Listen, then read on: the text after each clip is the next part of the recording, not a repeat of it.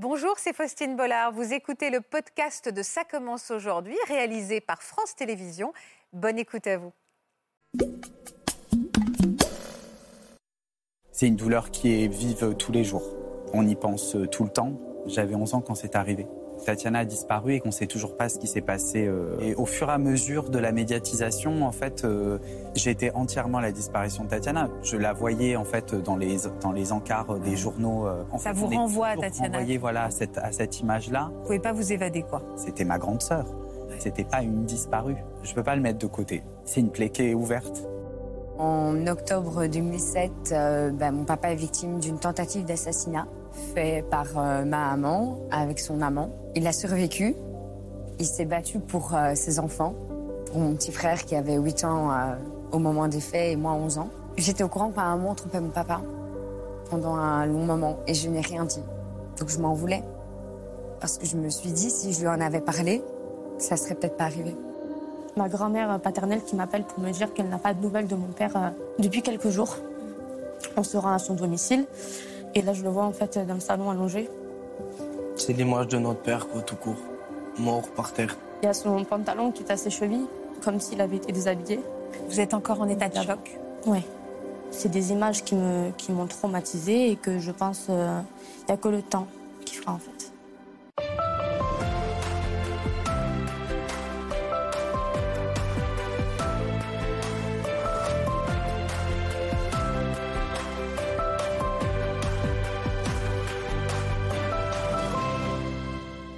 Bonjour à tous et merci de nous retrouver sur le plateau de Ça commence aujourd'hui pour une toute nouvelle émission. Nous sommes aujourd'hui avec Marc Gégère. Bonjour Marc. Bonjour. Faustine. Merci d'être avec nous, notre avocat pénaliste, et nous allons écouter ensemble des récits absolument bouleversants. Nos invités n'étaient que des enfants quand ils se sont retrouvés au cœur d'un fait divers qui a emporté leur innocence à la suite d'une disparition, d'un meurtre ou d'une tentative d'assassinat. Ils ont dû grandir, se construire, tout en faisant face à cette tragédie à laquelle aucun enfant ne peut être préparé. On va essayer de comprendre hein, quels adultes ils sont devenus aujourd'hui, forts et fragiles à la fois. Bienvenue à vous et bienvenue également à vous dans Ça commence aujourd'hui. Merci d'être là. Et merci d'être là pour nos invités aujourd'hui. Bonjour Julien. Bonjour. Bonjour Aurélie. Merci d'être là. Bonjour Manon. Bonjour. Bonjour Victor. Bonjour. Et vous êtes venu avec votre maman Jessica, que je salue Bonjour. également. Merci beaucoup à vous pour votre confiance. Je le disais, aucun enfant évidemment n'est préparé à ce que vous avez vécu. Vous avez l'impression que l'adulte, les adultes que vous êtes devenus sont totalement empreints de cette histoire. Vous n'auriez pas été les mêmes, Aurélie? Oui. Oui Bien sûr. Ça a fait de vous quel genre de jeune femme? Ben, je suis très débrouillarde pour mon âge. Oui. J'ai dû prendre ben, les choses en main très jeune. Et donc, je vois les choses fort différemment, contrairement à d'autres euh, personnes de mon âge. Vous allez nous parler de la tentative d'assassinat qui a eu lieu sur votre papa. Oui. Euh, votre papa qu'on avait reçu, et c'était une histoire, une histoire extrêmement forte. On va en parler avec vous. Et vous, Julien, quel genre d'homme êtes-vous aujourd'hui?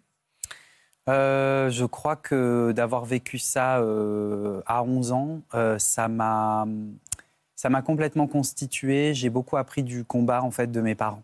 Et, euh, et voilà, donc c'est marrant parce que c'est la première fois en fait que je, je témoigne en fait euh, à Et la pourquoi avoir accepté aujourd'hui de, de, de nous parler de Tatiana, votre sœur, Tatiana Andujar? On connaît très bien cette histoire, on va y revenir, mais euh, pourquoi avoir accepté aujourd'hui, justement, comme c'est la première fois que vous parlez, Julien?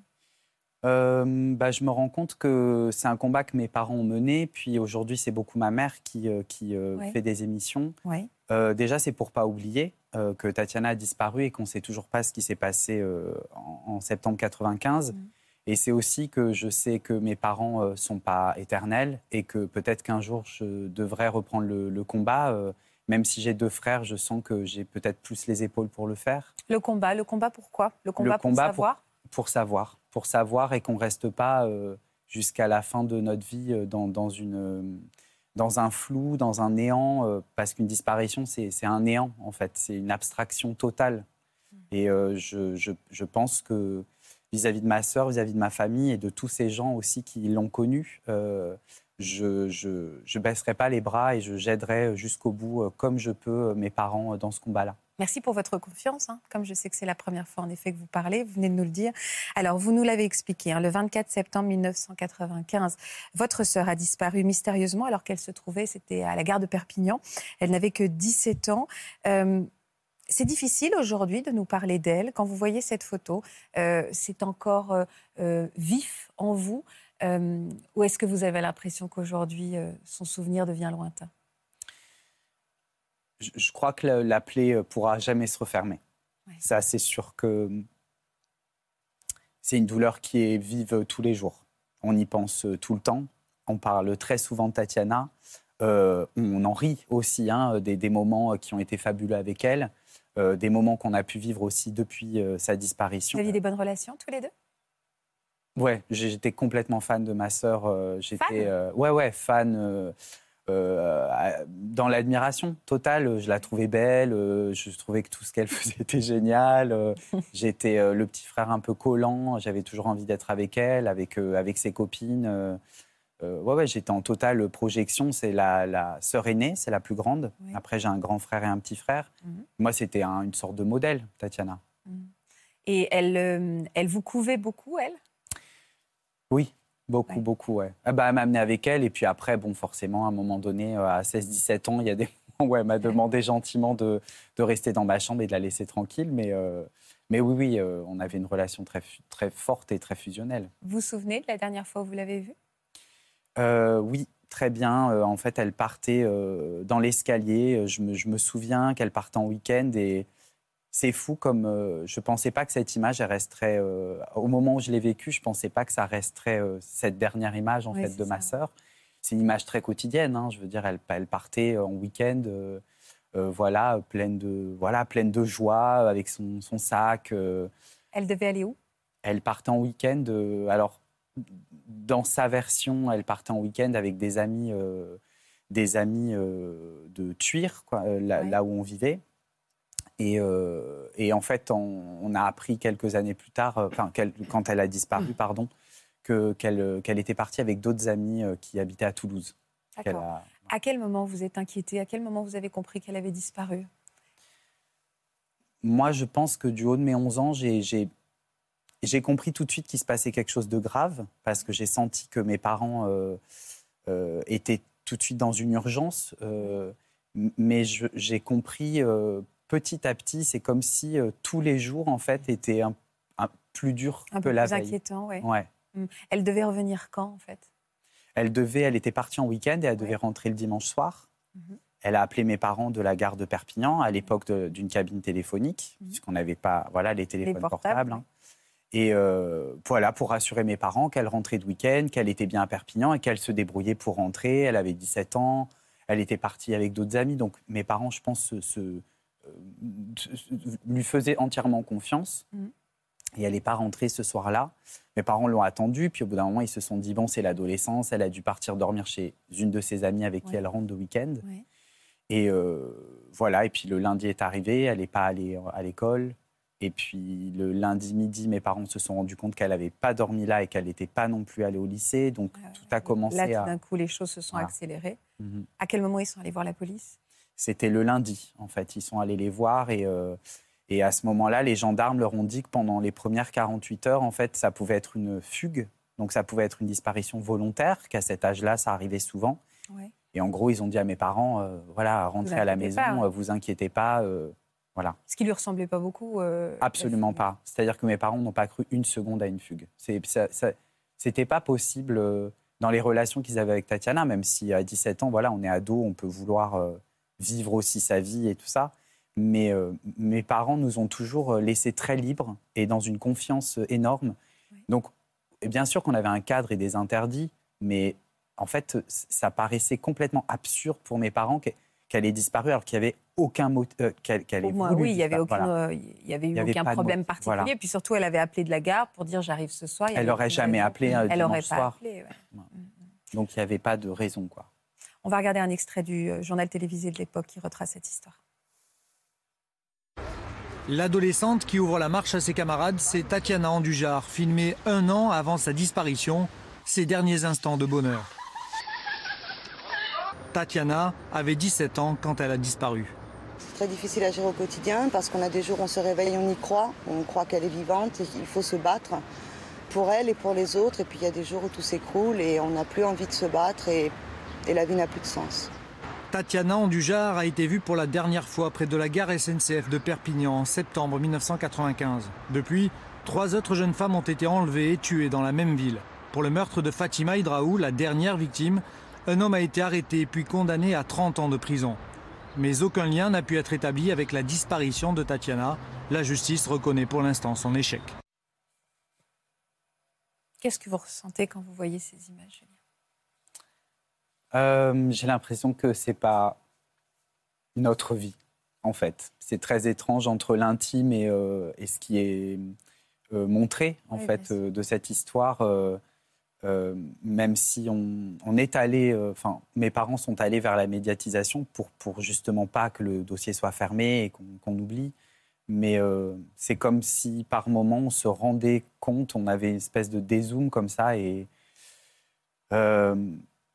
après, je sais que je fais la part des choses entre ce que, ce que moi j'ai vécu avec elle et ce qu'on a vécu avec elle et euh, ce qu'on déploie pour la retrouver. C'est Mm. deux choses différentes en fait. Mm, mm. On, voit que le lien est fait entre, Tatiana et les autres jeunes femmes euh, qui ont disparu. Euh, comment vous l'aviez vécu, vous, ce lien direct qui avait été fait à l'époque? Bah, ça a été terrible quand on a retrouvé le corps de Marie-Hélène. Euh, puisque euh, ma sœur, quand elle a disparu, c'était la première des disparues de Perpignan, puisque voilà, c'est devenu une histoire de, de- de quatre euh, jeunes filles qu'on a regroupées. Euh, mais Tatiana a été la première à disparaître en 95, et puis quand on a retrouvé le corps de Marie-Hélène, soudain il y a eu autre chose en fait. Il y a eu une violence déjà, Mm. puisque bon, le corps avait été mutilé et vraiment exposé. Ouais. Euh, et puis après, quand il y a eu un- le deuxième corps euh, euh, qui, a, qui a été retrouvé, et puis en 2001, qui a eu Fatima qui, a, qui avait disparu, euh, au fur et à mesure, c'est comme si la, la disparition de, de ma sœur prenait encore plus d'ampleur, puisqu'il y avait d'autres corps, Oui, d'autres disparus et d'autres histoires.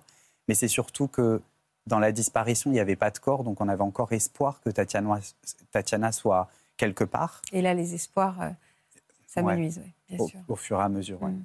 Comment, comment on décide, à quel moment on décide de rassembler ces histoires? Quand on voit ce- le JT, on se dit ça va très rapidement finalement. On, on met Tatiana dans la liste de ces autres jeunes femmes. Il faut avoir suffisamment d'éléments. De- si vous voulez, ce qui se passe dans un premier temps, c'est qu'on fait le constat, les, les services de police font le constat qu'il y a plusieurs disparitions dans un lieu géographique assez précis. Donc on peut se poser des questions sur euh, le fait que ce soit une seule et même personne qui ait pu agir en ce sens. C'était la thèse qui a été euh, longtemps euh, investiguée par les services de police et de gendarmerie, mais ensuite il faut trouver véritable... Ça c'est un lien. Après il faut trouver des preuves. Et toute la difficulté, c'est qu'on n'a pas réussi pour, euh, pour Tatiana à imputer les faits, parce qu'on ne sait même pas en fait ce qui est arrivé à Tatiana. Non. Donc on n'a pas réussi à lui imputer les faits qui lui ont valu sa condamnation pour d'autres victimes. Donc c'était une hypothèse, mais vraisemblablement les portes ont été fermées. Après, on peut toujours imaginer qu'il y a un élément nouveau qui peut survenir, qui laissera à penser que peut-être c'était une seule et même personne qui a commis l'ensemble de ces faits. Mais aujourd'hui, rien n'est certain. Comment vous avez vécu la médiatisation autour de la disparition de votre sœur? Ne serait-ce qu'au collège, vous étiez au collège. Ouais. Comment vous avez été accueilli à votre retour, Julien? Euh, moi, j'étais en sixième, ça s'est passé en fin septembre, donc c'était la rentrée, c'était vraiment le- l'entrée au collège. Euh, C'est un plus- moment charnière dans la scolarité. Ouais, c'est déjà pas des années Ouais. euh, super. En, en tout cas, pour moi, ça l'a pas été. Euh, j'ai, au fur et à mesure de la médiatisation, en fait, euh, ce qui a été un- difficile au début, c'est quand les professeurs me demandaient, euh, quand j'arrivais euh, en classe ou quand je partais, ils me prenaient un peu à part et ils me demandaient un peu furtivement si on avait des nouvelles de Tatiana. Donc en fait, j'ai commencé à comprendre que, que, du coup, c'était plus que dans la cellule familiale, mais qu'en fait, euh, au collège, euh, les profs, les autres adultes me renvoyaient cette image de Et vous n'étiez plus que ça, en fait. Vous incarniez la disparition de votre sœur. Vous n'étiez plus un collégien ou un jeune homme qui pouvait avoir ses propres problèmes. Vous étiez sa disparition. J'étais entièrement la disparition de Tatiana. Je, euh, je, je- je la voyais en fait dans les, dans les encarts des Ouais. journaux voilà, de l'indépendant. Et puis au fur et à mesure, il y a eu des émissions. Donc les émissions ont fait que là, je commençais à être sûr que tout le monde était vraiment au courant. Puisqu'en fait, il n'y a, pas vraiment de moment où on, on sait que Vous tout le n'aviez monde pas de est au courant. répit, quoi. Ouais, vous n'aviez pas de répit. On vous en parlait tout le temps aussi. hein. C'est- ouais, et puis ça arrivait tout dès qu'on on- on essaye de vivre sa vie et forcément il y a des moments où je pensais pas euh, à Tatiana à ce moment-là. Ouais. Euh, ça, en Ça fait, vous renvoie à Tatiana, renvoyé, voilà, à cette, à cette image-là. Vous pouvez pas vous évader, quoi. On ne peut pas s'évader. Et, et puis, on parlait de Tatiana comme une disparue. On ne me demandait pas euh, comment va ta sœur, ou comment vont tes parents, ou comment vont tes frères. En fait, c'était est-ce qu'on a des nouvelles de Tatiana? Donc, on était toujours sur Tatiana, la disparue. Sauf que moi, Tatiana, c'était ma grande sœur. Ouais, C'était pas une disparue comme ça. Vous êtes renfermé sur vous-même à cette époque-là?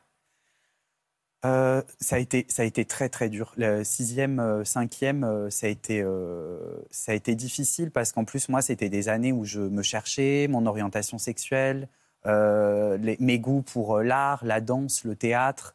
Donc, en, en plus de ça, je sentais que je pouvais même pas m'épanouir moi-même dans la personnalité que j'avais en- envie de, de déployer, en tout cas en tant qu'ado.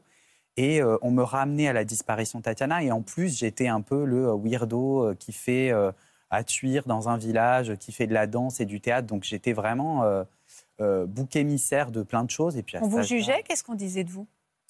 Euh, bah, je pense que la chose qui a été la pire, c'est quand on quelqu'un a dit c'est pas parce que sa sœur a disparu qu'il doit la remplacer. Ah. Ça a été d'une cruauté terrible parce que là, vraiment, j'avais l'impression d'être plus personne. En Ouais, plus, pas le droit une- d'exister. Voilà, je, je- je- le fait d'être d'être plus efféminé que d'autres garçons, euh, voilà. En fait, tout était confondu dans cette phrase et soudain, je, en fait, c'est là où j'ai vraiment demandé à mes parents de changer de collège parce que je sentais que je serais personne en fait si, euh, si je continuais là-bas. Vous arriviez à en parler à vos, parents ou eux-mêmes étaient euh, enfermés dans leur propre douleur et n'arrivaient pas à, à vous regarder aussi comme le jeune garçon que vous étiez?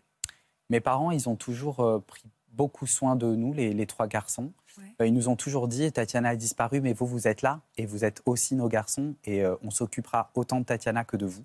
Ça, c'était très clair. Par contre, c'est plus euh, que j'avais pas envie de hum, causer de problèmes. J'étais très bon à l'école, je faisais rire mes parents. donc, j'avais pas envie de leur dire que ça se passait mal au collège. Vous ne vouliez pas leur rajouter à leur souffrance c'est ça. Je n'avais pas envie qu'ils qu'ils s'occupent de ça, qu'ils doivent aller voir euh, les profs. Ou, euh, donc, euh, donc j'ai laissé traîner pendant deux ans, deux ans et demi. Sauf qu'en fait, deux ans et demi, c'est beaucoup trop long et je- j'en pouvais plus. Quoi. Vous étiez harcelé à l'école? J'étais harcelé, ouais, ouais, j'étais harcelé. Et, et- j'étais tout le temps dans l'ambiance, en fait. Tout le temps, tout le temps. Et quand il y avait une émission ou un nouvel article, Ça repartait de plus belle. j'avais la boule au ventre parce que je me disais, bah là, on va m'en parler. Là, il y a sans aucun doute, perdu de vue. Et tout le monde regardait ça. C'est très médiatisé. bien sûr. voilà. Vous avez jamais pensé à changer de collège? J'ai changé. Après, je suis parti à, à Perpignan en Ouais. quatrième. Ouais. Et là, il y a eu une bascule. Euh, je pouvais être juste moi, Julien, euh, collégien. euh, Vous l'avez caché à ce moment-là? Vous avez cherché à le cacher? Je l'ai annoncé vraiment à mes proches, des gens, les, les copains qui devenaient vraiment mes, mes copains réguliers avec qui je traînais. Je l'ai annoncé quelques temps plus tard. Je pense qu'il y avait certaines personnes qui étaient au courant. Mhm. Je pense aussi qu'on avançait dans l'âge et qu'on était peut-être un peu euh, moins bêtes. Euh, J'imagine qu'il y a des gens qui m'ont caché, qui le savaient. Euh, mais en tout cas, j'ai aimé la précaution avec laquelle euh, ces gens-là m'ont écouté, ont été bienveillants, m'ont pas posé de questions Maladroites, déplacées. ouais. ouais. Vous avez l'impression d'avoir grandi avec un, un secret, comme un lourd secret en vous? Non. Pas assez. Vous auriez préféré que ce soit secret, peut-être Ouais, c'était pas. euh, je, je pense que ce qui est dur, c'est de ne pas savoir ce qui s'est passé. Mm. Euh, après, d'en parler, euh, dans ma famille, on en a toujours parlé. Ça n'a jamais été un tabou. Et justement, mes parents nous ont toujours encouragés à en parler avec eux ou avec des professionnels de santé. Ce qu'on a fait. Ouais. Euh, donc, euh, je ne sens pas le, le poids du secret, je sens plus le, le- le poids de ne pas savoir ce qui s'est passé. Ils sont encore ensemble, vos parents? Euh, ils sont séparés. Ils se sont séparés dix ans après la disparition. Ça a un lien? Chacun a Je, sa je façon pense de que ça, fait partie. euh, mes parents ont quand même fait quatre enfants. Ils, ils sont espagnols. Ils ont vécu en Espagne. Ils sont venus vivre en France. Enfin, ils ont une, une grande histoire d'amour. Euh, euh, dix ans après cette disparition, je pense effectivement que, que voilà, ça, ça a dû être difficile pour eux. Euh, mais on reste tous très soudés euh, avec nos moyens aujourd'hui pour communiquer ensemble et essayer de s'épauler parce qu'on vit tous finalement la même chose, mais on la vit différemment. Vous en parlez tous les jours, encore aujourd'hui? J'en parle très très très souvent. Ouais ouais. Je, je, je je peux pas je peux pas le mettre de côté. C'est comme je vous dis, c'est une plaie qui est ouverte euh, et c'est quand même de ma grande sœur dont on parle et euh, je peux pas faire de deuil. On peut pas faire de deuil. Il n'y a pas de corps, il n'y a pas de, d'histoire, euh, de, de récit, disons, de, de sa disparition, à part le fait qu'elle ait disparu. Euh, donc ça restera ouvert tant qu'on ne saura pas. Euh, maintenant, euh, on a beaucoup d'humour aussi dans la famille et on, on- on est vraiment euh, tous euh, partisans de, de la vie et de ne pas se morfondre en oui, fait. vous avez fait le choix de la vie. hein. Ouais. Il y a un espoir aujourd'hui euh, qu'on sache ce qui s'est passé. L'enquête est clôturée ou non Elle est toujours ouverte? Il y a des nouveaux éléments? Elle, elle est ouverte et là, on a fait la demande pour être repris par euh, Nanterre pour les call cases. Ah oui. Qu'est-ce que c'est cette cellule Alors, cold case, Marc? c'est-à-dire une unité judiciaire exclusivement dédiée à la recherche des solutions euh, concernant des affaires anciennes pour lesquelles on n'a pas encore trouvé d'hypothèse, voire même de mise en examen. Donc c'est très important parce que à partir du moment où il y a une cellule qui compose, qui est quand même composée de trois magistrats, trois greffiers, un vice-procureur, un assistant, enfin, il y a vraiment une unité complète judiciaire qui est susceptible de fonctionner en autonomie et qui est exclusivement dédiée à ça. Le problème de la plupart des, policiers ou des gendarmes, c'est qu'en général, quand ils ont une affaire comme celle-là, ils ont aussi à régler le braquage de l'épicerie qui vient de se passer hier, l'accident sur l'autoroute il y a trois jours, etc. À partir du moment où on a un service qui est exclusivement dédié à ça, il y a, il y a un bon espoir quand même qu'en tout cas toutes les investigations puissent être faites grâce, grâce à, ces, à ces nouveaux magistrats. Il faut savoir quand même que des cold cases, il y en a beaucoup, Ouais. puisque, à titre d'exemple, je crois qu'au mois de mai 2022, il y a plus de 140 affaires qui ont été transmises à ce pôle judiciaire à Nanterre. Donc ça veut dire qu'ils vont avoir un travail assez considérable, mais ils n'auront que ça à faire. Et encore une fois, ça fait d'eux des magistrats hyper spécialisés et ça donne de l'espoir aux gens qui, pour l'instant, étaient éparpillés dans toutes les brigades de gendarmerie ou, de- ou les commissariats de France. Par contre, Julien dit qu'il a fait une demande. C'est pas automatique? Non, ah non, il faut, il faut effectivement. Alors, certaines affaires, parce qu'elles sont ultra connues, je pense à la petite Estelle Mougin notamment, euh, c'est directement aller euh, euh, au pôle sans qu'il y ait eu besoin de faire une demande. Après, il appartient effectivement à ceux qui sont concernés, les parties civiles, les familles, de faire une demande spécifique pour que cette affaire soit traitée par cette unité judiciaire, mais qui est toute Mm. récente, hein, c'est mars 2022. Ça fait du bien d'en parler sur ce plateau. Est-ce que vous avez l'impression de, de vous libérer de certaines choses Vous qui n'avez jamais parlé, Julien? Euh, je le fais beaucoup pour euh, ma famille. Je, je, je, je vous avoue, je ne sais pas trop ce que ça me fait à moi là, mais euh, je sais que je sais que je prends aussi un, un relais, Ouais. Euh, même si mes parents sont là, mais, mais Beaucoup de responsabilités que vous vous remettez sur les épaules aussi. hein. Bien sûr, mais, euh, mais on n'a pas choisi. J'ai toujours dit à mes parents, c'est injuste ce qui nous est arrivé, mais en même temps, on ne va pas s'arrêter à ça, à cette injustice. Donc, euh, il va bien falloir euh, le faire, avancer. Vous pensez encore, euh, enfin, vous pensez à vous aujourd'hui, Julien? Est-ce que vous arrivez à penser à vous, à vous occuper de vous? Ouais, ouais, je, je- je le fais, je le fais, mais particulièrement pour cette, pour cette, cette histoire qui me lie à, à- à ma, enfin, le, le fait que ma sœur ait disparu, forcément, euh, je pourrais pas, je pourrais pas mettre de côté. Je sais pas Ça comment. fait dire. partie de vous. Ça Et fait ça entièrement partie de vous. partie de moi, et peut-être que ça prend beaucoup de place, mais en même temps. euh, je pourrais, je, je, je pourrais pas vivre avec la culpabilité d'abandonner ma sœur et de la laisser, euh, de la laisser en septembre 95 euh, et de me dire voilà. Ouais, c'est dur ce que vous dites quand même en disant, c'est- pas- c'est dur, hein, la culpabilité d'abandonner ma sœur, alors que Mhm. évidemment, ça n'est pas, ce- ce n'est pas ce que vous faites, ça n'est pas l'idée. Mais- Abandonner votre sœur. Oui, mais c'est aussi euh, une des manières, on l'a déjà vu à de nombreuses reprises, nous, avec des gens qui sont victimes collatérales, c'est une- le combat est une manière de, Oui, de, de garder survivre contact au drame sûr, et de continuer et à de lui donner continuer à faire en sorte que ça soit quelque chose de positif. Mm, mm. dans l'action et sûr. non pas simplement euh, de se morfondre, comme vous l'avez dit tout à l'heure. Mhm.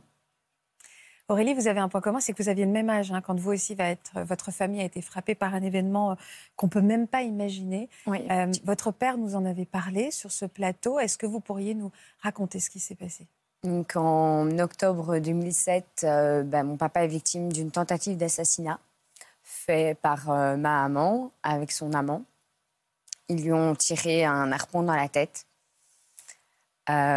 Il a survécu, il s'est battu pour euh, ses enfants, pour mon petit frère qui avait 8 ans euh, au moment des faits et moi 11 ans. Vous avez quel âge aujourd'hui, Aurélie? 26 ans. Et l'émotion est toujours palpable. Hein? Oui. Parce que ben, moi, j'ai vécu avec une culpabilité en moi pendant des années par rapport à mon papa. Pourquoi une culpabilité, vous? Euh, ben, Parce que j'étais au courant que ma maman trompait mon papa pendant un long moment et je n'ai rien dit. Ce jour-là, vous étiez où, vous? J'étais chez mes grands-parents. Comment vous avez appris ce qui était arrivé à votre Ma maman m'a téléphoné euh, aux alentours de 15 h Votre mère, hein, qui était euh, évidemment coupable de cet acte. Voilà, en me disant euh, papa est, va à l'hôpital, moi je vais au commissariat, il s'est fait agresser à la maison par des cambrioleurs. Ah, c'est ce qu'elle Donc j'ai pas eu plus d'informations à ce moment-là. Donc mon petit frère qui était au mouvement de jeunesse, j'ai dû aller le rechercher donc avec mon grand-père. Mhm. Et j'ai dit à mon petit frère, euh, papa est à l'hôpital, je n'ai pas plus d'informations, maman nous expliquera quand elle rentre. Euh, elle, est, venue chez mes grands-parents au soir, elle nous a expliqué que mon papa a eu un grave accident, que donc euh, quelqu'un a essayé de le tuer, mais qu'on ne, savait pas qui. On vous a donné, elle vous a donné des détails à ce moment-là? Elle nous a juste dit que c'était avec un harpon, elle nous a expliqué ce que c'était parce que ben, donc, elle ne savait pas du tout? Enfin, c'est c'était un peu hors du commun. Et elle disait qu'elle était où, elle, pendant cette agression? Euh, ben, euh, Elle était... Moi, elle m'avait dit qu'elle elle était avec son amant. Ils étaient en train de faire le déménagement. Et que donc, c'est en rentrant qu'elle a, elle a, elle a remarqué que mon papa... Euh, elle était en train de faire le déménagement, c'est-à-dire elle, elle quittait le votre déménagement de son amant, en fait, qui déménageait de maison. Ah d'accord, c'est pas elle qui partait pour vivre avec lui? Elle, comptait déménager une première aussi. étape. C'était peut-être une Voilà, elle comptait déménager également parce qu'ils avaient loué une maison ensemble. Donc à l'hôpital, euh, c'est ce qu'elle vous raconte Donc euh, elle me raconte ça chez mon grand-père par rapport à mon papa qui est à l'hôpital. Mais on n'a pas plus d'informations. On ne peut pas voir mon papa pendant les, premières heures parce qu'il est opéré. Donc euh, on ne sait pas exactement ce qu'il a, on ne sait rien. On a pu le voir deux jours après c'est assez traumatisant d'aller à l'hôpital et de devoir. Euh, il était sous surveillance policière parce qu'on ne savait pas exactement ce qui lui est arrivé. Euh, lui-même ignorait en fait ce qui lui était arrivé. Et pour lui, c'était un accident de moto, tout simplement, parce qu'il aimait euh, la moto et qu'il en faisait. Mm. Il ne s'imaginait pas qu'en fait, nous, on a tout simplement essayé de le tuer. À quel moment votre, père votre mère a été inquiétée? Ben, 15 jours plus tard, elle a été arrêtée. Donc pendant ces 15 jours, la version était toujours la même par rapport à vous? D'accord. Voilà, on ne savait pas plus. On allait voir notre papa à l'hôpital. On était fouillés avant d'aller. Euh, il n'y avait que moi et mon petit frère qui pouvions euh, le voir. Personne d'autre pouvait. Euh, il était sous protection judiciaire. Il voyait votre mère? Non, il ne pouvait pas. Hmm. Mais lui, ça ne se souvenait pas de ce qui s'était passé? Il ne savait pas du Il, pensait que c'était accident de moto. Et alors, qu'est-ce qui s'est passé au bout de 15 jours? Qui vous a prévenu que votre mère était soupçonnée? Ben, Tout simplement, à 6 h du matin. Donc, on a habité chez, ben, avec ma maman chez son amant. Comment ça Vous avez habité chez ça Donc, euh, ah la maison qu'ils ont louée ensemble, on a été habité là. Donc, ma maman nous a, dit à mon petit frère, parce que moi j'étais au courant que c'était son amant, mais mon petit frère pas, euh, qu'on allait habiter chez lui parce que ben, on n'avait plus de logement. Ah euh, notre appartement était mis sous scellé, donc on a dû récupérer nos affaires très très rapidement. la police nous a laissé plus ou moins une demi-heure pour récupérer nos affaires parce que ben, malheureusement Psychologiquement, ça devait être compliqué pour vous, en effet, d'aller voir votre père à l'hôpital et le soir de rentrer et de vous retrouver face à votre mère et son amant alors que vous seul le saviez. Je comprends à quel point ça a été euh, euh, difficile. Il se comportait comment euh, à la maison, votre mère et, son amant, ne serait-ce que lui, comment il se comportait? Normal, comme si de rien n'était. Gentil avec la jeune fille que vous étiez? Oh, Oui. Ils vous ont consolé? Votre mère s'est occupée de vous et de vous consoler aussi? Oui. Oh oui, elle était euh, à nous écouter, elle était tout le temps là près de nous. Ouais. Et au bout de 15 jours, donc, à 6 h du euh, matin, la police est venue? Euh, Ils sont venus, donc on, ma maman nous a réveillés, nous a demandé de nous préparer. Et il nous a expliqué que bah, tout simplement, on allait nous déposer à l'école plus tôt et chez la concierge de l'école. Sans vous dire pourquoi? Parce qu'elle devait être interrogée, tout simplement. Donc on n'a pas eu plus d'informations moi-même. Vous l'avez pas soupçonné à cette époque-là, vous? Non, pas Vous du n'avez tout. pas imaginé une Je ne pouvais pas imaginer que ce soit ma maman. Alors à quel moment vous avez compris? C'est au soir quand elle nous a appelés en nous disant que ben, euh, elle avait fait une bêtise, que c'était effectivement elle et que donc euh, elle était incarcérée. Elle vous a dit ça par téléphone? Oui. Quelle réaction vous avez eue? On a pleuré. On était chez nos grands-parents, on se demandait ce qu'on allait devenir. Bah oui. Mais ça paraît fou en fait, ça paraît même insensé. Euh, le harpon, la situation, les 15 jours où vous étiez avec eux. C'est compliqué même de- de- d'appréhender, de, faire rentrer ces informations dans la tête d'une petite fille de 11 ans. quoi. Ce qui était difficile, c'est surtout que quelques jours après les fêtes, c'est l'anniversaire de mon petit frère. Donc ça a été très perturbant pour lui, surtout de devoir faire son anniversaire dans un hôpital avec son papa. Il avait quel âge votre petit frère à l'époque? 8 ans, il allait sur ses 9 ans. Qu'est-ce que vous avez appris par la suite, au moment de l'enquête, après Donc euh, on a appris qu'il y a eu plusieurs tentatives. Ah oui? Lesquelles ils ont, ils ont fait Euh, je sais pas exactement. Je sais qu'il y a eu une fois avec la seringue, je pense, et deux fois avec le harpon. Euh, ma maman l'empoisonnait, enfin l'endormait avec des somnifères? avec des médicaments assez assez lourds. C'était prémédité, c'était Oui, vraiment prémédité. prémédité, oui. Euh, elle a été euh, incarcérée tout de suite, j'imagine, en détention provisoire Oui. avant son Oui. procès? Oui. Euh, vous avez eu des contacts avec elle à ce moment-là? Oui, on allait la voir euh, donc euh, trois fois semaine à peu près. Mais vous vouliez, vous, aller la voir? Oui. Vous aviez besoin, oui, vous, vous aviez besoin de parler avec elle? Oui, c'était ma, ça restait ma maman. Je lui étais très loyale avant. Euh, ça a été compliqué au début. ben, on était chez nos grands-parents pendant un bon moment, euh, pendant plus ou moins cinq à six semaines avec mon petit frère. Donc on allait la voir avec mes grands-parents Dans quel état d'esprit vous alliez la voir? Pour avoir des explications? Pour avoir des explications et aussi être rassurés parce qu'on se demandait ce que nous on allait devenir. Hmm. Parce que voilà, on voulait comprendre un peu les choses, même si ben, malheureusement on comprendra peut-être pas toujours. À cette époque-là, vous lui aviez pardonné, entre guillemets C'était votre maman Je avant d'être la moment même. responsable. de- Comment? J'en ai pas voulu sur le moment même parce que ben, on n'était pas au courant de tout. Voilà, il y a des choses que malheureux, ben, les parents nous disent pas. Donc on ne savait pas tout.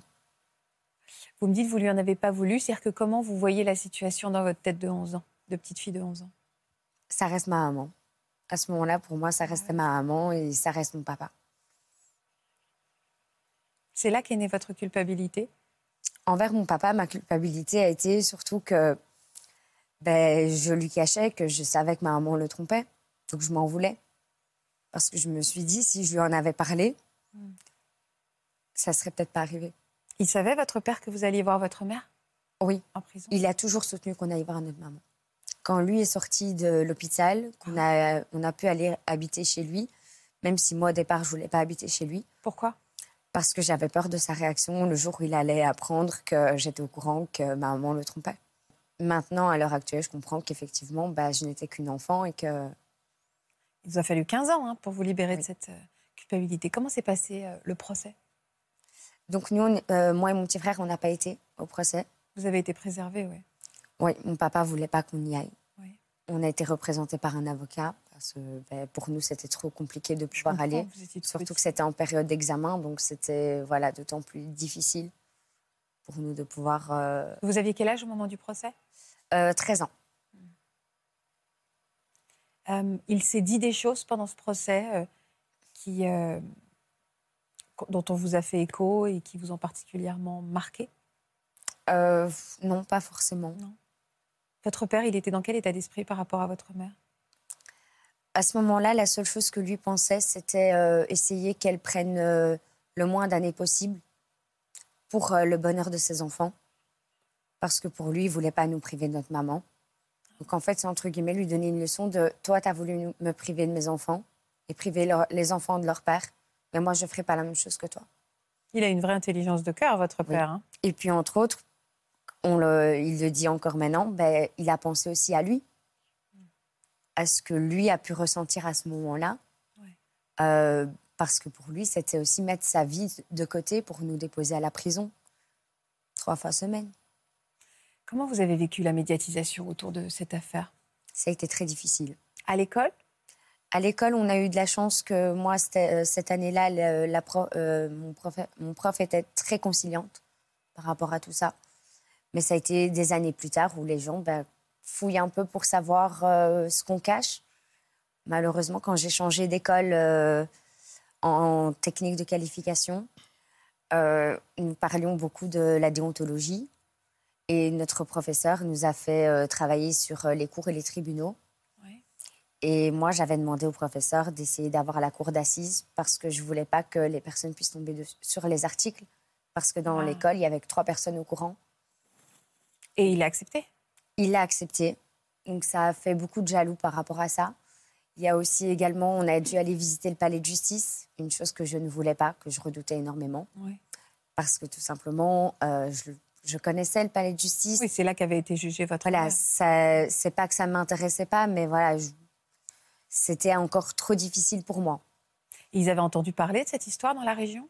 Les élèves euh, Les élèves, ben, il y en a certains, oui. Puis ben, ils ont fait un lien par après parce que quand on a été visiter le palais de justice, malheureusement, ben, mon prof m'a dit que je devais y aller. Chose que j'ai faite. Et euh, la guide ne savait, enfin, ne Ah. peut pas prévoir qu'elle va avoir euh, malheureusement Ah, une personne concernée. Et donc elle explique la cour d'assises et elle nous dit euh, comme quoi donc la pièce la plus importante qu'ils ont eue donc sur Bruxelles en pièce de sa conviction, c'est le harpon. Oh là là là. Et quand fou, elle hein. le dit, ben moi je le prends hyper mal, Bah, bien sûr. je me mets en pleurs et je me dis ben sept ans après, cette histoire me suit encore. J'ai changé d'école pour ne plus entendre parler de cette histoire. Et malheureusement, ben, on entend encore parler de cette histoire. C'est une étiquette Oui. que vous... Mais, et pourtant, vous, venez, vous en parlez aujourd'hui, même publiquement. Euh, pourquoi? Parce que les choses ont basculé. À un moment, vous décidez de prendre en main euh, les choses. Vous, avez un peu subi, finalement, le fait d'être euh, au milieu de ce fait divers. Et, et aujourd'hui, vous décidez d'inverser les choses? Oui, je préfère que ce soit moi qui en parle que les gens qui parlent sans savoir réellement. Oui, je comprends. tout simplement parce que ben, malheureusement quand ils ont commencé à fouiller pour savoir pourquoi j'étais autant discrète à l'école, pourquoi je m'étais mise dans un état pareil en entendant le mot harpon, ben, il y en a plein qui ont su et j'ai été fort rejetée de la classe. Vous avez été harcelée, vous aussi? J'étais complètement exclue, je recevais des messages pas très sympas de la part de certaines personnes. J'ai essayé de tenir bon euh, quasiment tout le reste de l'année et un mois avant la fin, j'ai envoyé un message à mon papa en disant je tiens plus. Qui a été très difficile pour lui. Pourquoi il a, ça a été difficile, particulièrement, ce message? Parce que je disais clairement que je voulais plus vivre. Je me faisais du mal à moi-même. Vous scarifiez? Pendant cinq ans à peu près. Quelle peine elle a eu, votre mère? Elle a eu 15 ans.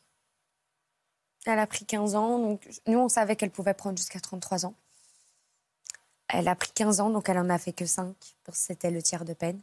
Donc c'était un, un soulagement pour nous aussi de pouvoir se dire que, ben, on- au bout de 5 ans, on n'allait plus devoir faire les allers-retours.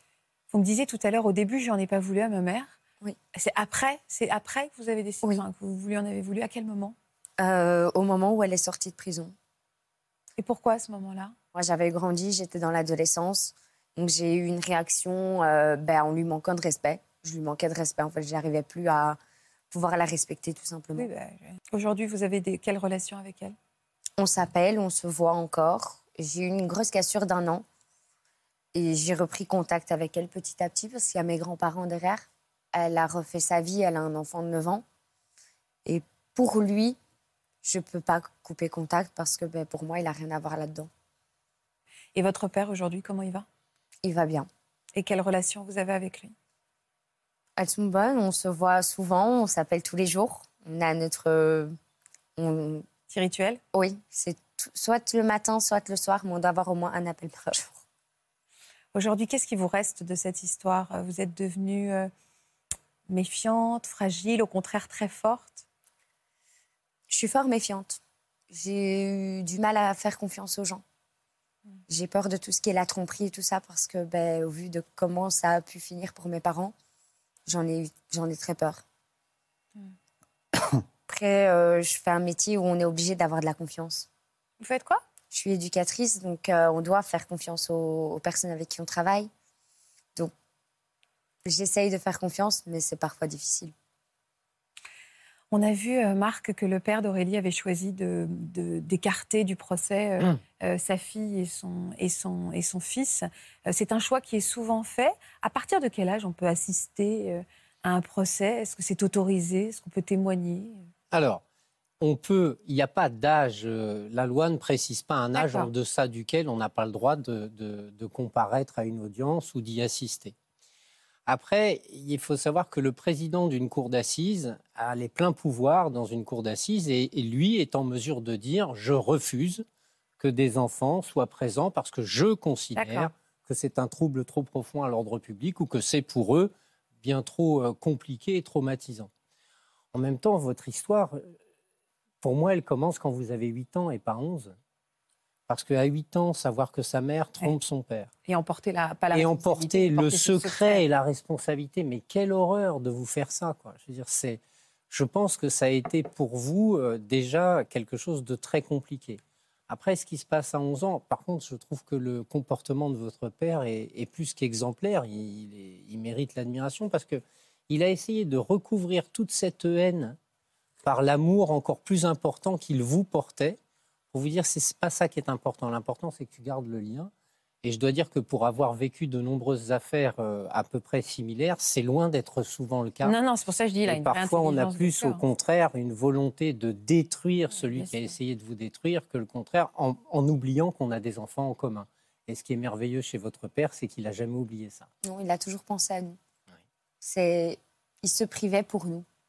Parce que ben, nous, on a vécu à un moment donné avec 900 euros pour trois, pour euh, pouvoir payer le loyer, manger. Il y a des jours où il se privait de manger pour que nous, on puisse avoir. Ça, il a toujours fait, penser d'abord à, à ses enfants avant de penser à lui. Vous l'embrassez pour nous, votre père?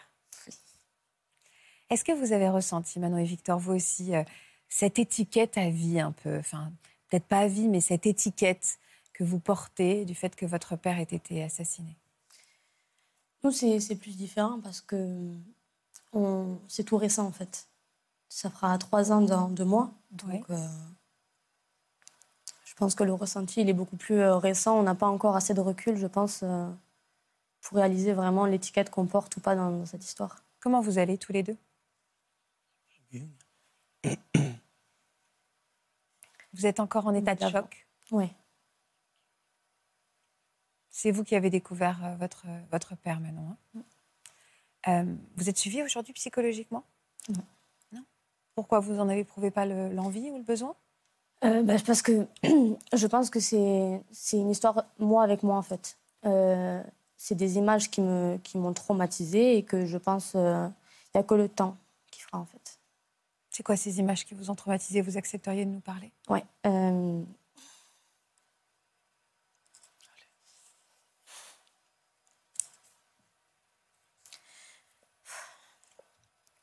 C'est l'image de notre père, quoi, tout court. Mort par terre, tout nu, plein de sang. Vous l'avez vu aussi, vous, Victor? En fait, euh, le, le 12 octobre, j'étais avec une copine. Et euh, c'est euh, ma grand-mère paternelle qui m'appelle pour me dire qu'elle n'a pas de nouvelles de mon père euh, depuis quelques jours. Donc, euh, automatiquement, moi, je, je prends ma voiture, je vais récupérer mon frère et on, on se rend à son domicile.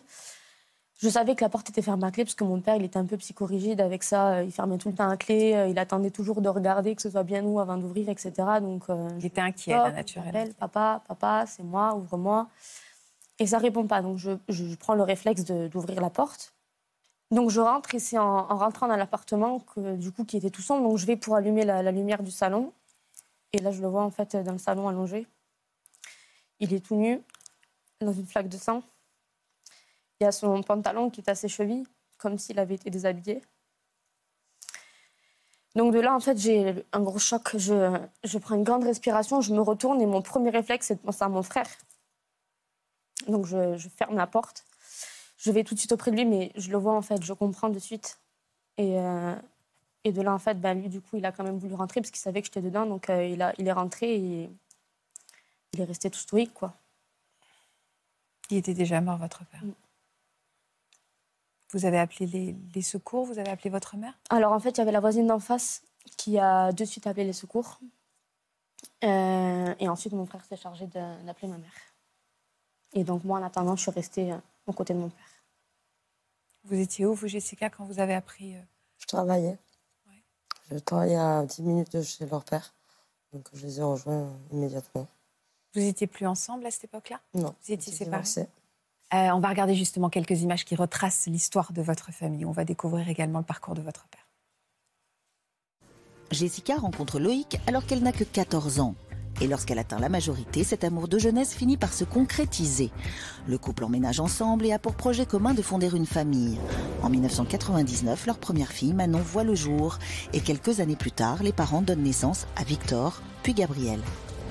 Jessica et Loïc décident d'officialiser leur union et se marient en 2009, entourés de leurs enfants.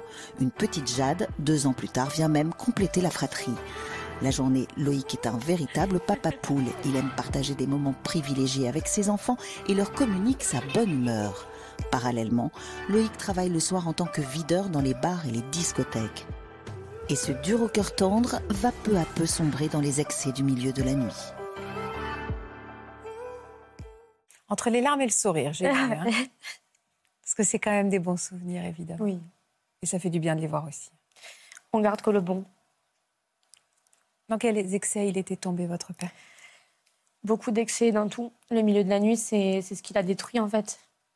Donc euh, bah, l'alcool, la drogue, la violence, euh, les conquêtes multiples. tout ça. Vous étiez proche de lui? Oui, on était très très fusionnels. On avait aussi euh, une relation un petit peu euh, conflictuelle parce que du coup, euh, toute cette vie qu'il a menée pendant des années, ça m'a poussée à avoir certaines responsabilités. Et, du coup, j'étais un peu là, un peu, comme sa maman en fait. Il faut que tu arrêtes de faire ça, arrête de faire ci, arrête de faire ça. Et du coup, on s'est très souvent fâchés. Et du coup, bah, quand mon père est décédé, ça faisait deux mois qu'on ne se parlait plus. Et ça, c'est difficile, évidemment. Parce que vous aviez essayé de le secouer un peu Oui. Et j'ai tout essayé. C'est pour ça qu'aujourd'hui, je me, je me pardonne un petit peu parce que je sais que j'ai tout essayé et que. bah, il a fait les choix qu'il a fait, quoi. Donc, Bah euh, oui, vous n'avez moi, je pas à vous pardonner quoi que ce soit. hein. C'est facile à dire, je le sais, mais c'est important de l'entendre, même sur un plateau de télévision. Vous n'avez Ouais. rien à vous pardonner. hein. Euh, vous avez dit tout à l'heure que vous- c'était une histoire entre vous et vous. Oui. Euh, c'est vrai, mais il y a des moyens quand même de soulager les choses. Il ne s'agit pas de faire une thérapie, mais il y a une technique qui s'appelle l'EMDR, Oui, qui est une technique qui permet simplement d'amoindrir l'effet, la violence de l'effet des souvenirs. Une fois que vous avez fait ça, vous allez déjà aller un peu mieux, et puis vous continuerez à, entre vous et vous-même à vous poser les questions qu'il faut, mais essayez de vous soulager parce que je vous sens vraiment très atteint. Mais en fait, c'est très bizarre parce que généralement, j'en parle très très facilement, je, je craque jamais. Et c'est ça que j'appréhendais aussi un petit peu, c'est que je me suis dit peut-être qu'avec le stress, et bon, bah, finalement, voilà, j'ai craqué. C'est pas le stress, Mais, euh, en effet, là, vous avez accès direct à, à cette intimité-là sur un plateau. On a C'est ça, souvent mais ici, généralement, j'en parle très très librement. euh, en fait, on est tellement lancé à fond dans ce combat que des fois, on oublie un petit peu le côté affect intérieur, ce qu'on peut ressentir pour se dire on mène le combat de la justice et on oublie un petit peu, je pense, nos sentiments. Parce qu'aujourd'hui, on en est où, justement, de cette. euh, Ben, Aujourd'hui, on en De est pas très, loin. Euh, donc, il- ça s'est passé en octobre 2019. Euh, les investigations de la police ont été rendues euh, en janvier. Janvier, et le dossier a été classé sans suite en juin. Sans suite? On n'a pas été mis au courant, en fait. Euh, on a été mis au courant parce qu'en donc en octobre 2020, pour les, pour les un an, on a organisé une marche blanche qui avait été annoncée en fait, par l'indépendant. Et en fait, je pense que c'est ça qui leur a fait tilt et qu'ils se sont dit, il faut peut-être qu'on les prévienne. Quoi. Donc, euh, on a été ensuite convoqués euh, au tribunal de Perpignan. Ouais. Et, euh, et de là, il y a du coup un procureur qui nous a reçus et qui nous a annoncé que le dossier avait été classé sans suite. Que pour eux, il n'y avait pas assez d'éléments et qu'ils n'étaient pas fermés à réouvrir le dossier si nous apportions, nous, de nouveaux éléments. Vous-même. Voilà. Et alors, J'avais tout juste euh, 19 ans à l'époque, mon frère en avait 17. euh. donc vous êtes euh, transformé en enquêteur? C'est ça, ouais. Moi, c'est ce que je disais. En fait, je suis inspecteur gadget. C'est c'est ce que j'ai dit au procureur. J'ai dit, euh, non, en fait. Mais c'est-à-dire, vous êtes pris comment? Vous avez dû retracer euh, les derniers jours euh, de la vie de votre père, ses Bah, connaissances ça, après, ça a été très vite, dès le lendemain, en fait. Le soir, quand on est reparti de chez mon père, le lendemain, à la première heure, on a été convoqués, on a tous les trois été entendus. Ensuite, il y a eu, bah, du coup, toutes les dernières personnes qu'il avait eu au téléphone ou qu'il avait vues qui ont également été entendues. Hmm. Et c'est tout, quoi. Après, les enquêteurs, euh, ils n'ont pas cherché le téléphone. C'est ma grand-mère qui l'a trouvé en- dans l'appartement. Euh, ils n'ont pas pris les empreintes partout. Euh, Il y a certaines choses qui ont été effacées dans l'appartement. Donc, euh, Aujourd'hui, on ne sait pas ce qui est arrivé à votre père. non, sur le dossier, il y a marqué mort inconnue. Alors que euh, l'autopsie révèle très clairement que certaines de ces blessures euh, sont impossibles de s'auto-infliger. Quelles conséquences ça a eu sur votre vie de jeune adulte, tous les deux de jeunes adultes? Bah, Difficile, mais, mais quand on a des frères et sœurs derrière, la seule chose, c'est garder la tête haute. Les deux derniers, ils, avaient 8 et 12 ans à l'époque. Aujourd'hui, la petite dernière Jade, elle en a, elle en a 11 et Gabriel, il en a 14. Donc, euh, Gabriel qui rentre dans l'adolescence, donc pareil, euh, qui rentre aussi un petit peu dans une période où il se cherche, où il, construit en fait. Donc, euh, le fait de ne pas avoir papa et qu'il soit parti dans ces circonstances, je pense que ça le perturbe beaucoup. Et la dernière, c'est pareil. la dernière, bah, c'est des petits, des petits moments euh, peut-être bêtes, mais euh, voilà, l'école, la fête des pères, on fait des cadeaux, ben, elle, elle a personne pour le donner. euh, Le premier Noël, les anniversaires, euh, tout ça, c'est. Et vous Parce que vous parlez en permanence des autres, mais vous ne parlez pas de vous. Euh, bah moi, ça va. La, la première année, ça a été pour tout le monde. hein. Pour nous tous, on s'est laissé un an un petit peu, en fait. donc les, les premiers mois, c'est la bêtise que j'ai faite. J'ai voulu être très, très forte. Deux semaines après, moi, j'étais en pleine année universitaire, en fait. Donc, bah, j'ai totalement lâché. Euh, je suis tout de suite allée chercher du travail. euh, je travaillais en bijouterie. Donc, euh, ça a été un petit peu mon échappatoire. Je sortais, j'allais avec mon petit copain, mes copines. J'essayais vraiment de faire la dure. De et, ouais. et quelques mois après, là, le contre-coup, par contre. Vous avez été mal, ouais. rattrapé. ouais. Là, j'ai été rattrapée. et, Mais il le fallait. Il le fallait pour que je réalise un petit peu ce par quoi j'étais passée. Parce que du coup, en fait, d'avoir voulu faire la forte, j'oubliais, en fait. Ouais, Des limites, euh, j'ai perdu mon père, mais voilà, ça arrive à tout le monde. euh. Et aujourd'hui, quel est le sentiment qui prédomine en vous? La colère, le chagrin, le, le dépit tout? La colère, le chagrin, l'injustice, parce que c'est pas juste, quoi. Vous avez toujours l'espoir de savoir? Oui. Il y a eu pas mal de fois où on a eu des pertes d'espoir et heureusement qu'on a, on a notre maman qui est super forte et euh, qui nous soutient toujours et qui fait que bah, toutes les fois où on a voulu baisser les bras, elle était là. Mais c'est vrai que c'est c'est dur. Quoi. Euh, on est très très jeune pour euh, être dans le monde de procureur, enquêteur, euh, ceci, cela. Et vous cherchez aujourd'hui, Hmm. vous, vous cherchez encore. Comment ça se passe quand un dossier est classé sans suite? Donc c'est la famille qui doit chercher des nouveaux éléments. Alors, ou c'est la famille ou c'est le hasard, je serais tenté de dire, parce que parfois c'est le hasard d'une autre affaire qui fait que, hop, on a un élément qui peut se rattacher à celle-là. Ah ben le même jour, il était au même endroit, donc peut-être. En fait, c'est souvent le hasard et parfois l'acharnement et l'opiniâtreté des familles qui permet de retrouver un petit élément. En fait, il faut rappeler que pour un classement sans suite, quand un dossier est classé sans suite, ça veut dire je, il est classé sans suite à défaut d'éléments nouveaux. Si un élément nouveau intervient, le dossier est immédiatement réouvert et les investigations reprennent.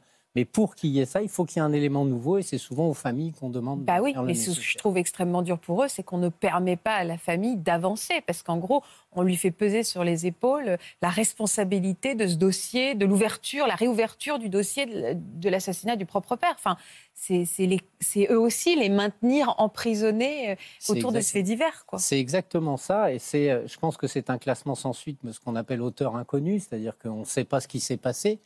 Je pense que l'autopsie a permis de démontrer que c'était pas accidentel, que c'était donc quelqu'un qui avait commis ces faits.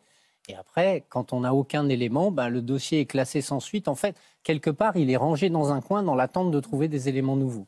Mais malheureusement, on ne peut pas attendre de la police qu'elle investigue sur un dossier classé sans suite. Le problème du dossier classé sans suite, c'est qu'une fois qu'il est classé, il est rangé dans une armoire et Ah ouais. personne ne s'en occupe plus, sauf un élément à venir. Là, il a, été, il a été réouvert. En fait, on a fait appel grâce à un avocat, notre avocat. Donc, on a réussi à faire appel et du coup, il, a été, euh, il y a une juge d'instruction qui a été saisie. D'accord, Voilà. ok. Donc là, il y a un mois et du coup, bah, là, ça, ça va Ça reprendre un petit peu. euh, Vous avez des convictions vous-même? Oui. Oui. Moi, moi, je sais ce qui s'est passé parce que je sais aussi la vie qu'avait mon papa. Je suis pas dupe, hein, donc euh, tout ça m'a m'a obligée à avoir une certaine maturité. Et, euh, et, du coup, je, je, sais très bien ce qui s'est passé. Et puis voilà, l'autopsie, elle est claire. Donc, euh, C'est un règlement de compte, vous pensez oui. à ça? Oui, oui. Il y a des, des éléments de l'autopsie qui. Mais ce qui, est, ce qui est drôle à la fois, c'est que dans le dossier, il le met toujours en supposition. L'hypothèse euh, euh, de l'intervention d'un tiers, mais c'est pas écrit clairement. Oui, alors que. Alors que. Euh, il avait certaines blessures, voilà, il y a écrit en gros et en gras ne peut s'auto-infliger. Juste, pardon, pour, pour amoindrir un peu le poids qui pèse sur les familles dans un classement sans suite, c'est ce qui, qui, a été fait par cette famille, c'est-à-dire qu'on peut passer outre le classement sans suite en déposant une plainte entre les mains d'un juge d'instruction. Et là, en quelque sorte, vous permettez à la famille de dire à la justice je voudrais que vous fassiez telles investigations. Ce n'est pas à eux de le faire directement. Mais ça permet effectivement de réouvrir un dossier et de contraindre en quelque sorte la justice à poursuivre les investigations. Est-ce que vous avez l'impression que ça vous collera à la peau? Ah ben oui. Ça, c'est, c'est une épreuve. Euh... Après, j'en, j'en ai fait une force. Hein. Aujourd'hui, euh... voilà, j'ai repris mes études, j'ai été diplômée, euh... je voyage, je... je, prends soin de ma famille. euh, voilà. Au début, on était un petit peu chacun de notre côté. Maintenant, on est plus soudés. Donc, euh, je pense qu'il y a chaque chose en son temps. Il y a, des étapes, je pense, euh, à avoir dans, ce genre d'épreuve. Et, euh, aujourd'hui, oui, c'est, des, choses qui, me, qui, qui m'ont changé la vie. Hein. C'est des images qui partiront jamais. Euh. Et vous, Victor Est-ce que vous avez l'impression que... Euh, moi, je me dis, il faut avancer. C'est le, la chose que j'ai en tête. Et que tant que je ne saurai pas la vérité, j'arrêterai pas. Comment ça va, vous? Bah, Ça va, hein. je ne veux pas dire euh, tout va bien, c'est dur. Hein. Surtout quand tu deviens majeur, plein de choses. Et que tu n'as pas ton père, tout ça. Après, voilà. C'est comme ça. Vous êtes courageux. Et vous, Jessica, ça va? Ça va. C'est dur de les voir pleurer. Ah oui. Le fait de pleurer, c'est important. Le fait de lâcher un peu des choses, c'est. C'est pas cool de faire ça. Mais vous allez sortir soulagé Ouais, ça va faire du bien, vraiment. À chaque fois, nos invités nous disent ça fait du bien. C'est pour ça qu'elle s'appelle Ça commence aujourd'hui d'ailleurs. C'est parce qu'on laisse des larmes ici, même si le chagrin est toujours là, évidemment. Merci infiniment à tous, en tout cas, d'avoir accepté euh, de nous livrer et de faire confiance, euh, de nous faire confiance pour parler. Je sais à quel point c'est précieux, je sais à quel point c'est rare. Donc, merci beaucoup, vraiment. Merci Marc de nous avoir accompagnés et merci à vous pour votre fidélité et l'affection hein, que vous démontrez à nos invités toujours. Vous êtes souvent euh, comme ça sur les réseaux sociaux, même dans la rue, vous nous parlez pour me demander des nouvelles. Les invités, à chaque fois, ça me touche et ça touche évidemment les premiers concernés. Merci à tous. On se retrouve dans un instant et puis demain euh, sur France 2, même heure. Je vous embrasse. Vous aussi venez témoigner dans Ça commence aujourd'hui. Victime de l'alimentation industrielle, vous vous êtes retrouvé au cœur d'un grand scandale alimentaire. Après avoir consommé de la nourriture contaminée ou toxique, vous ou l'un de vos proches avez eu de graves problèmes de santé. Pour une autre émission, votre conjoint est devenu accro aux réseaux sociaux et cela a brisé votre couple. Si vous êtes concerné, laissez-nous vos coordonnées au 01 53 84 30 99 par mail ou sur le Facebook de l'émission.